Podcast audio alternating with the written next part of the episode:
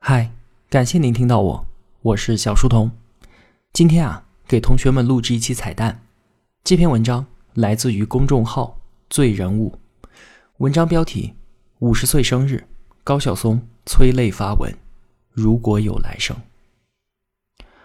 二零一九年十一月十四号是高晓松的五十岁生日，路走了五十年，他的内心却仍是此间少年。十年前。他曾经写过这样一段话：年轻的时候，每件事情你都想明白，因为你老觉得有些事情不明白就是生活的慌张。后来，等老了才发现，那慌张就是青春。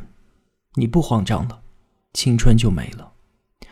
慌张过后，从六十年代末尾走来的高晓松，最为可贵的是，看尽人情冷暖后，身上仍然有一种少年义气。作为一个饱学之士，他所发表的言论以及后来所造就的一系列文学音乐作品，其实都有着纯艺术之外的意义。五十而知天命，在经历了半个世纪的沉浮之后，他活得比大多数人要明白。一言一语中，随处显现着岁月赋予他的智慧。飞逝而去的是过往云烟，坦然留下的是翁郁风景。即使山风吹过。恍若隔世，他依旧喜欢这匆匆而过的五十年。高晓松的前半生已经度过，他内心的波澜壮阔早已隐匿在自己的年月深处。从理想主义时代走来的高晓松，不可避免的与许多有趣的灵魂有了默契的结合。在白衣飘飘的年代，大家为了音乐不惜推着自行车走十几里路，只为驮回一只音响。那时高晓松。烫着一头时髦的卷发，穿着一尺宽的喇叭裤，没事的时候就和老狼跑到北大的草坪弹琴。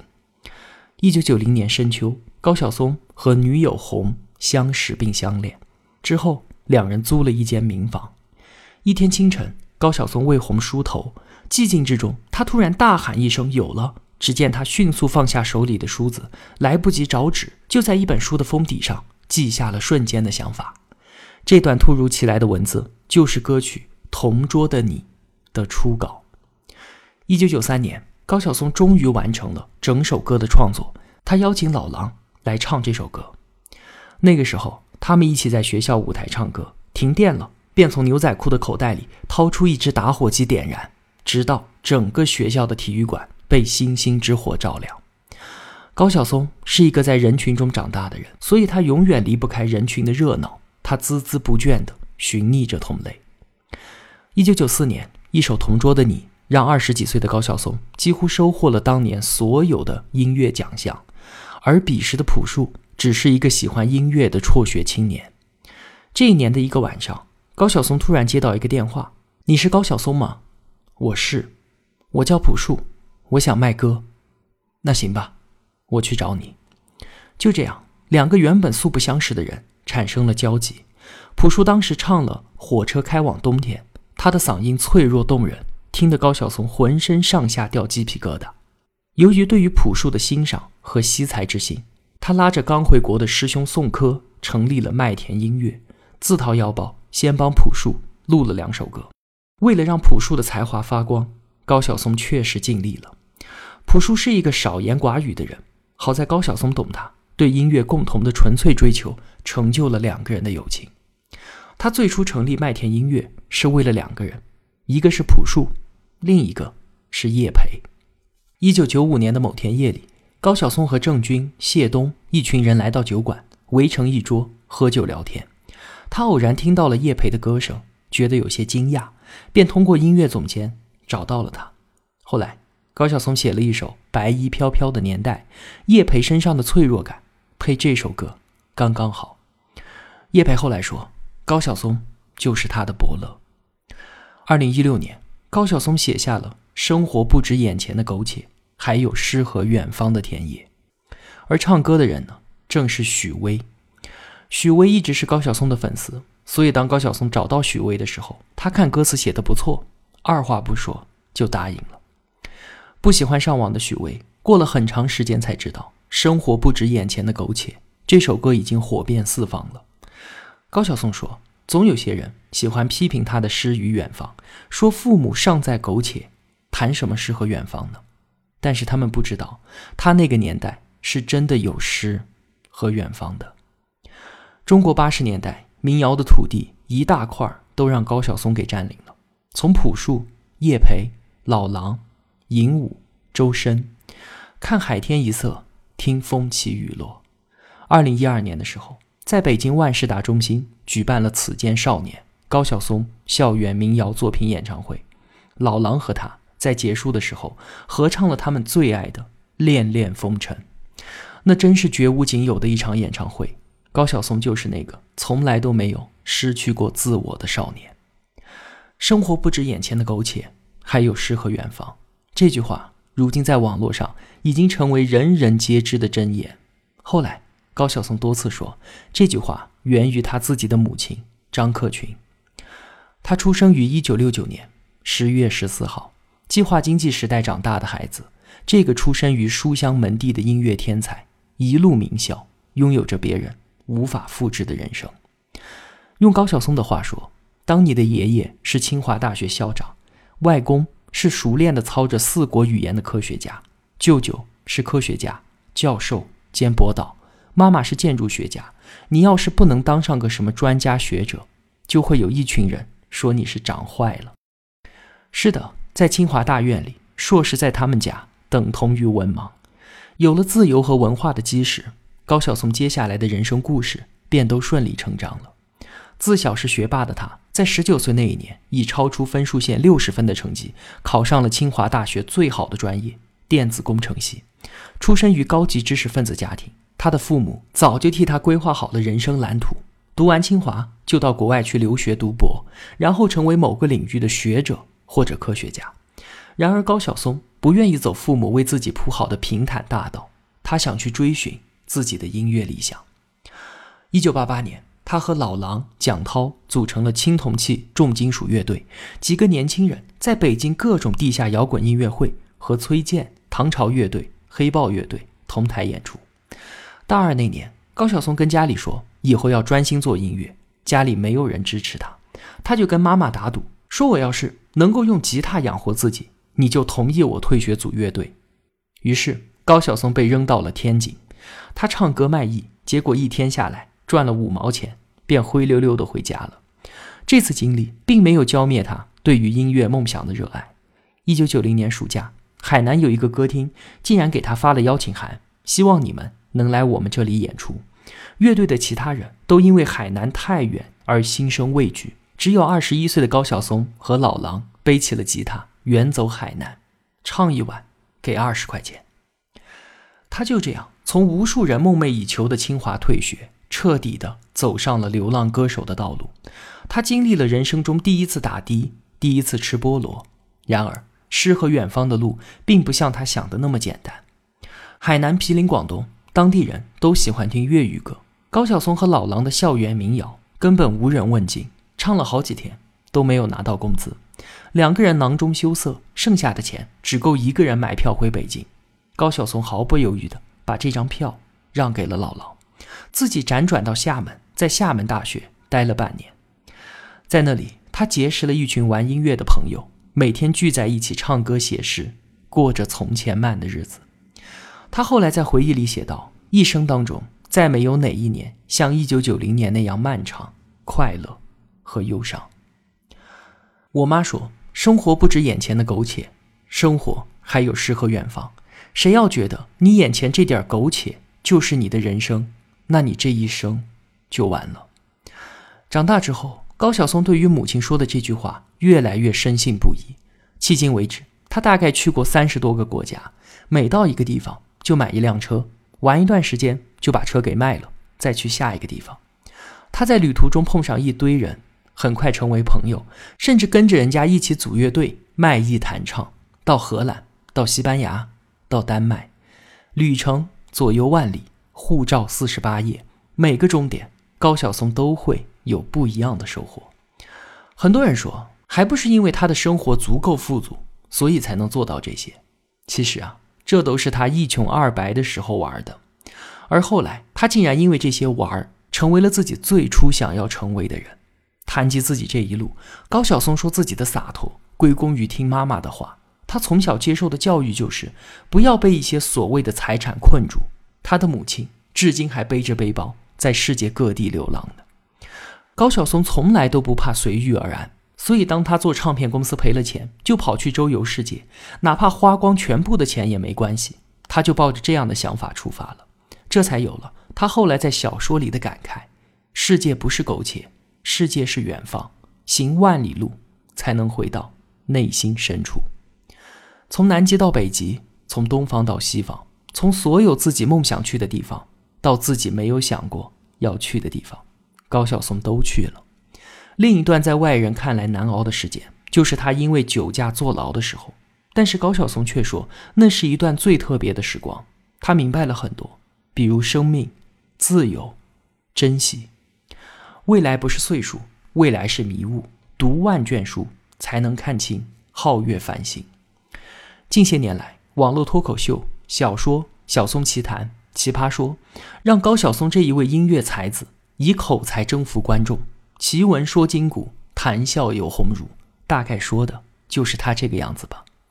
半生履历的沉淀，造就了他在各个领域对古今文化谈笑风生的样貌。面对外界对他的大力褒奖，他只是淡淡的说道：“你没空读闲书，我来替大家读书；你没空聊天。”我来替大家聊天，我让大家工作之余过得更有趣一点。高晓松还和朋友开了两所书馆，并且出任馆长。